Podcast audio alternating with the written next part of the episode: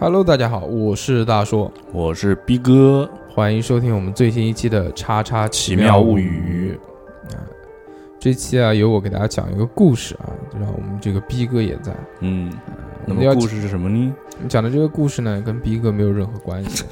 嗯这个故事是由一则新闻引发的。啊哈，我今天要讲的这个故事呢，前半段的这个新闻是一个真实的案件，嗯，但是后半段呢，可能是由作者杜撰出来的，哦，杜撰的，或者是臆想出来的，嗯，所以不一定是真实的。但是我们就且当一个故事来听，好，好吧？嗯，今天要讲的这个故事是由一则新闻而引发的。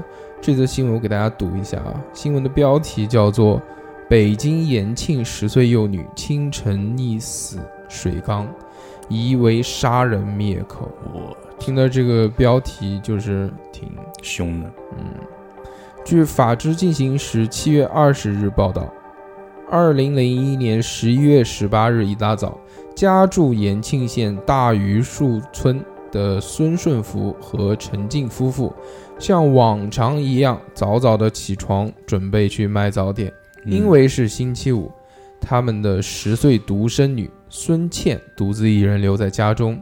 陈静亲手将其门锁好后，夫妇两人放心的去出摊。然而，当孙顺福八点左右回来给女儿送早点时，却发现堂屋的门是半开着，屋内凌乱不堪嗯，所有的物品均被人翻动过。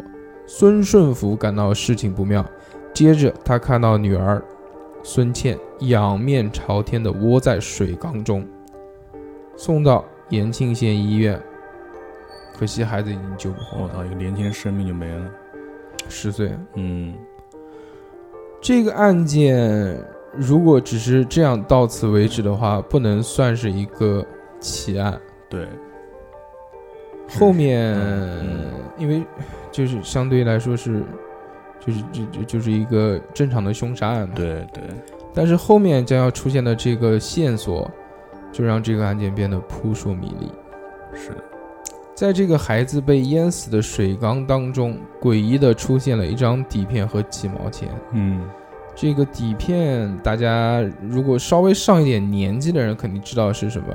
如果有很年轻的听众们在听我们的节目的话，可能会不太清楚，啊说这个底片到底是个什么东西呢？嗯，就原来这个呃数码现数码相机可能对，以前是大大多数人用的都不太多对，以前是胶片相机嘛，啊，所以胶卷，所以拍出来就是底片。然后底片如果想成为照片的话，还需要到那种专门的那种地方去洗。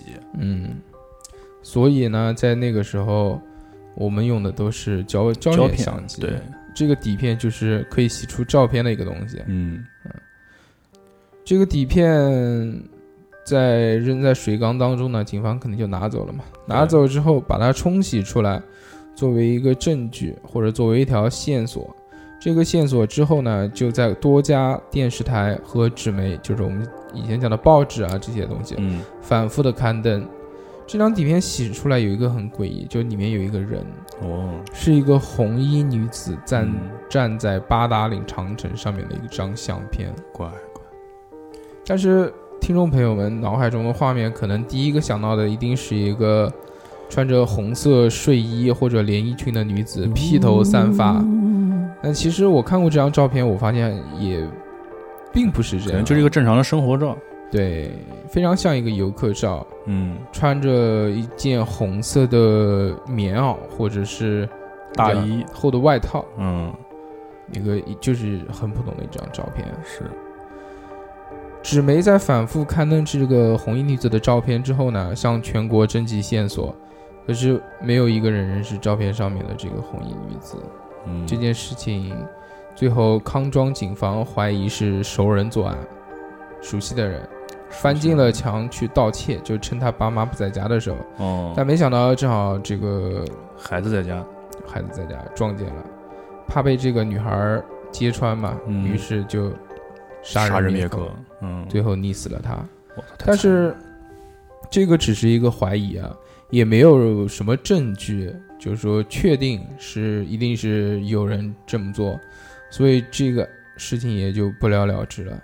在零六年的时候，就是五年之后过去，嗯。这个法制现场又再次报道了这起案件，是。依旧还是这个放了红衣女子的这个相片，嗯，向大家征集这个线索。这五年了还在征集，对，但是还是没有什么结果。依旧没有消息，对，受害者的这个父母就是孙氏夫妇，嗯，早经都已经搬走了，就不在那边了。是但是还是案件还是没有解决，还是一直是一个悬也没有破。这个以上我们讲的这些东西呢，是一个真实的故事真实的事件案件，对，啊。之后要讲的呢，不知道是真的还是假的。反正嗯如果是假的呢，最好；如果是真的呢，这个嗯就不太好。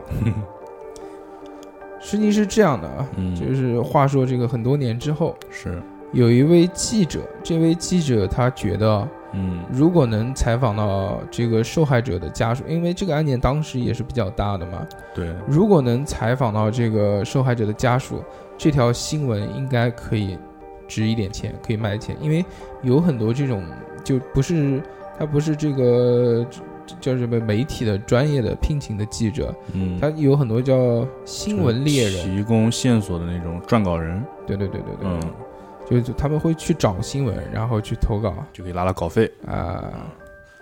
这个记者就觉得这个案件非常的诡异，嗯，所以呢，他就在这个案件上面动了一点脑筋，想去有没有什么线索可以还原当时的这个案件真相。嗯，之后讲的这些东西很有可能是杜撰的一个故事，我们随便听一听。好嘞，于是这个记者呢，花了两百块钱，嗯，在嗯当时的这个房东，嗯就是因为这个孙氏夫妇当时是租的房子，在这个地方，他不是卖早点吗？嗯，这个不是他老家，他老家在另外一个地方，是，所以他现在唯一的这个线索就是必须要找到这个孙氏夫妇，是，所以他就去当年案发的这个地方，啊，当年案发的这个地方就可以找到房东，找到房东之后呢，这个花了两百块，跟房东买了一个、这个当时联系方式。不，买了一个当时与这个孙氏夫妇签订的一个租赁合同。嗯，这个租赁合同有什么用呢？因为租赁合同上面啊，它是有这个必须要登记你的身份证的，啊，实名制租赁嘛，嗯，对吧？虽然是那个时候，但你必须要有身份证，要不然这个没有法律效应嘛，你怎么保护呢？是的，是的，是的，所以有了这个身份证号码之后呢，嗯，你就可以查到他的这个这个身份证身份信信息。然后追踪到他应该，就可以找到了这个孙氏夫妇的老家在什么地方。嗯。最后锁定他们这个老家在河南的一个村子里。嗯，这个村子当记者走访了之后啊，发现这个村子相对来说还是比较落后落后的嗯。每家每户的这个砖墙上面呢，都是还是原来我们在老电影里面看到的那些标语，嗯。就比如什么少生孩子多种树啊之类的这个计划生育的、生育的这个标语，我靠，还在玩这个呢，对吧？嗯。其实我们现在包括。之后再过个五年、十年之后，小朋友们都很难想象怎么会有这样的标语。对，生男生女都一样，嗯，现在都是二胎，对啊，都鼓励生二胎了，是的，所以相对来说，这个村子呢，比较在在在那个时候落，后一些，嗯，找到了村委会。嗯为什么要去找村委会呢？因为找其他人也没有用嘛。村委会其实就有点像你居委会一样的，嗯他知道村子里面每个人的信息嘛。是，于是这个记者就用一张自己做的假的这个央视记者的这个 一个证件，去去跟那个村委会主任打关系。嗯，让他们信了，村委会主一主任虽然其他的东西可能没有什么见识，嗯但是他一看到这个央视记者的这个记者证的话，嗯，在那个时候不别说在那个时候，其实在现在来说还是很有分量的。对对吧？百百宴三天，这个倒没有什么夸张啊。嗯就相对于来说他会更配合一点。对，有了这个证件之后，再加上这个记者又特别的这个人情世故特别懂，嗯。给大家抽烟啊、聊天啊，嗯。之后慢慢就把这个话掏出来了。他跟村委会的这个主任就开始慢慢打听打听这个孙氏夫妇的这个一个情况，嗯，这个记者很神啊，对吧？这个相对于来说，我们能看到的这个案件的这个全貌啊，嗯。其实不一定就是像当时警方报道的那样子，哎也不是报道，就猜测的那个样子，嗯，可能还有另外一种结果。是，这个记者是正在慢慢的深入那个结果。嗯，当时这个主任在聊天的时候就讲讲什么呢？他说，嗯其实这个孙氏夫妇啊，他们也挺不容易的，嗯守着自己的地，谁还往外跑呢？这边就得到了一个信息是什么？就他们原来自己家在这边是有地的，嗯，他们有一件很不容易的事情，如果没有这样的事情的话，他们一定不会出去。哦，什么事是情呢？什么事呢？嗯这件事情就是说，当时他们村在搞这个计划生育，而且抓得非常严。哦，当时他超生啊，就是呃，原来我们小时候都看过超超生游击队啊嗯就是一定要生儿子，嗯所以就很坚持，一胎是女儿，二胎是女儿，三胎那就没有办法生了，造化对吧？弄人，嗯，那就只能出去生。是，所以他们这个孙氏夫妇当时超生生的这个连地都给没收了。他就一直很想要一个儿子，于是嗯。就只能带着这个媳妇到外地去。嗯。嗯，孙氏夫妇据了解啊，他当时第一胎的时候是生了一个女儿，嗯他就很想要儿子，那怎么办呢？他就过继给他了没有孩子的大哥。我靠，这也行啊，嗯，那农村相对于来说过继这种事情，而且在早年间应该是比较普遍的。嗯，也登记身份证号了，嗯，可是没有想到第二胎生的又是一个女儿，嗯，所以就没办法了，这次就不可能再过继给人家了，是啊，所以只好出去生。但是没有想到一出去把女儿搭在了外面。我，这个是目前一个记者得到的信息。嗯。记者得到的这个信息呢，就是说，呃，父母就是孙氏夫妇嗯，是超生游击队，对，很想生儿子，嗯，但是因为超生，所以没有办法。是，这一次，呃，因为女儿这个意外死亡，嗯。也不做生意了，回了老家。回了老家，下面不就没孩子了吗？嗯，就是正常就生孩子了嘛。嗯，所以，呃，如果思想黑暗一点的话，嗯是不是可以揣测到？是某些信息嗯，不能瞎猜的，但这个疑问到底是不是真的呢？嗯我们也不清楚。我们可以再沿着另外一条线索往下走。嗯，记者又想到了另外一条线索，这条线索是当时的这个延庆啊，是什么东西最有名？传销组织我操那个时候全国非常臭名昭著的传销窝点，很多都在延庆。嗯而且延庆那边的相对来说传销窝点呢还是比较凶的，就是他非法拘禁你啊什么的。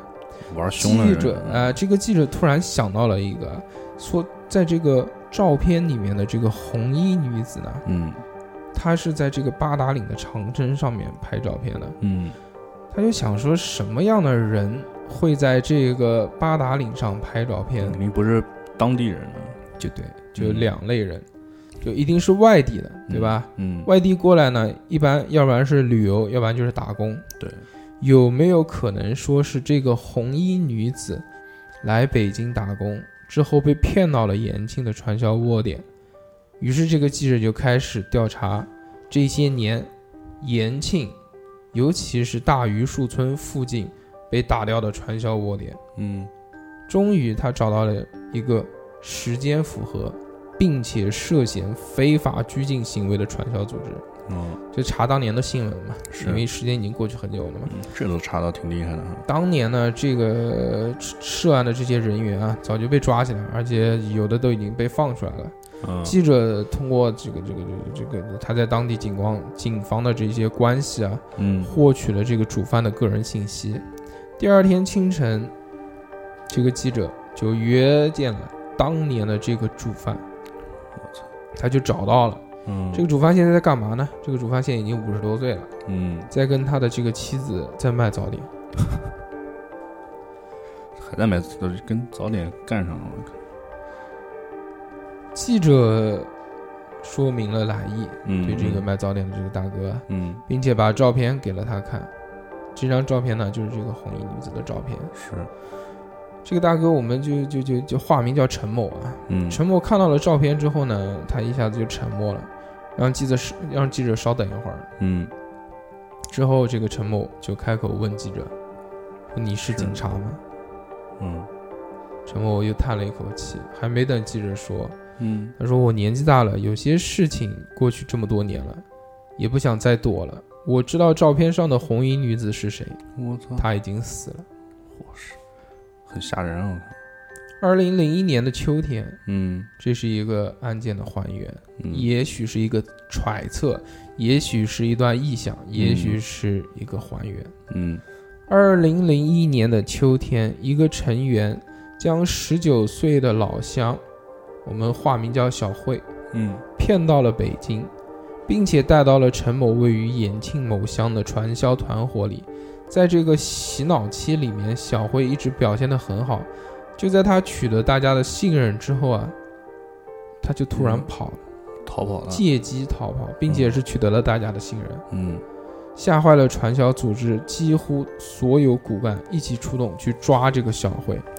他就怕这个小辉到时候把他们一起给点了，我靠，对吧？所以要追他去。嗯，在这个大榆树村的一百八十八号路过的时候，这个一百八十八号是什么？就是当时我们讲这个十岁女童溺亡的这个地方。嗯他们听到了屋里有小孩喊救命声，他们就怀疑是不是这个小慧藏在这户人家里面，但是嗯被发现了。于是，他们选择了没有破门而入，而是在门口守株待兔。嗯，大概过了二十多分钟之后呢，小慧果然翻墙出了。早有准备的陈某一行人把小慧押回了传销组织的所在地，并且把她关起来，严加看守。我操，也都是这个这个这个这个，那这传销组织真是，嗯可是没有过两天，嗯。陈某就在这个电视上看到了大榆树村一百八十八号小女孩被杀的消息，嗯。并且水缸里还有小慧刚到北京时在长城时照的照片。陈某就吓出了一身冷汗，他觉得这个小慧心机实在太深了，嗯，先骗取自己和其他人的这个信任，然后又逃跑，最后再杀死这个小女孩，留下自己的照片，以此得到社会的关注而脱身。他觉得这个小女孩太危险，又聪明又狠，绝对不能嗯留她活口。所以要灭她口。当天晚上，陈某就和几个骨干一起杀死了小慧，并且将她的尸体埋在了国道附近的荒地。这个是陈某这个自己说的是吧说的。嗯陈某最后说，这个小辉在死之前一直说这个小女孩不是他杀的，嗯，他只是把身上仅有的几毛钱和那个照片的底片给了小女孩，嗯让她去报警寻求帮助。是但最后最后到底是怎么回事，并没有知道。这个记者在采访完这一圈之后啊，嗯想要这个报道的这个念头也没有了。嗯，因为不管是一个十九岁的姑娘为了自救而杀一个小女孩，还是一个父亲想要儿子杀杀死自己的女儿，这样的新闻对这个社会都太沉重了。哇，这个人细思极恐，我觉得。大多数的人都不应该知道这么黑暗和残酷的真相。对啊，所以哦，嗯这个事情就或者这个啊这个故事啊，听起来还是挺残酷的。嗯，但是只是是，我只能确保这个新闻是真实的。真实的。但啊后面所有要讲，包括这个记者啊、采访啊、这个真是化名啊、认识的这些人啊，嗯到底有没有呢？这个可能是一个揣测，毕竟也是网上看来，不能保证确实是真的。对，但是你刚才讲的其中一个猜测结果，就是可能是他的父母嗯为了想要儿子，把这个小女孩给那个。这个，我有一个同事，他以前是农村的，他跟我讲过，他小时候看到过旁边旁边的那个小旁边家的小，就是生那个多生那个女儿，然后他们就想要，然后就真的在他面前把那个女孩给弄死了。弄死了。